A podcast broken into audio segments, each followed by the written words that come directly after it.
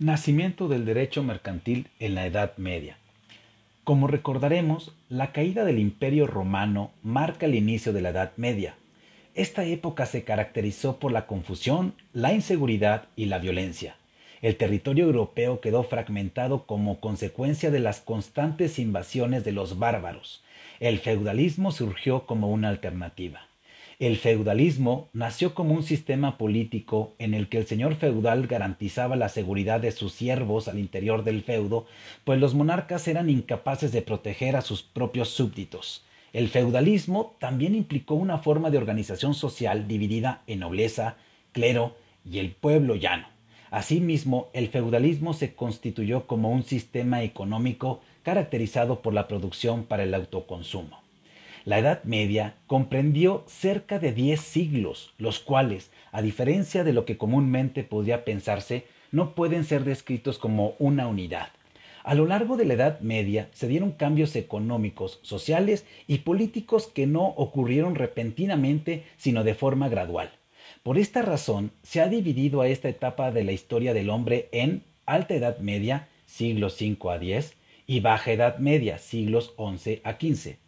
Para efectos de este manual nos enfocaremos a la Baja Edad Media, etapa en la que nació el derecho mercantil. Durante la Baja Edad Media se llevaron a cabo una serie de campañas militares organizadas principalmente por el Papa para recuperar el dominio musulmán a la Tierra Santa. Las cruzadas como se les conoce a estas campañas militares, tuvieron un efecto determinante en el comercio, pues provocaron el movimiento de personas de occidente a oriente y la movilización de la riqueza de un lugar a otro. El auge del comercio como consecuencia de las cruzadas, a su vez provocó el surgimiento de las grandes ciudades mediterráneas donde se intercambiaban objetos y especies provenientes de oriente. Estos sucesos dieron origen a una nueva clase social integrada por los comerciantes. El comercio en este periodo se convirtió en una actividad pujante que rebasó al derecho romano. El derecho romano era formalista y regulaba actos aislados, y por esta razón fue insuficiente para dar solución a los problemas que surgieron en el comercio medieval, pues la actividad comercial alcanzó tal desarrollo que en un mismo día se realizaban múltiples operaciones entre personas provenientes de distintos lugares. Debido a la falta de un marco jurídico adecuado para resolver los conflictos derivados del ejercicio del comercio, los comerciantes medievales se organizaron en gremios de acuerdo a su industria.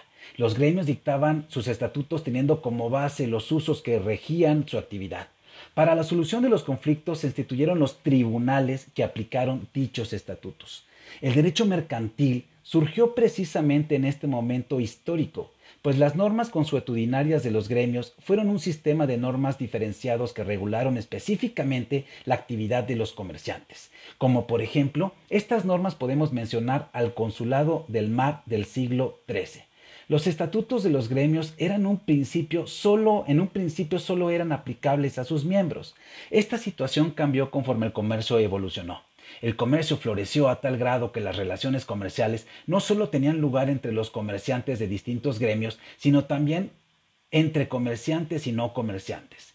Esta situación provocó que se ampliara la aplicación de los estatutos y los tribunales extendieran su jurisdicción a una personas que no se dedicaban al comercio profesionalmente, pero que habían entrado en una relación jurídica con un comerciante.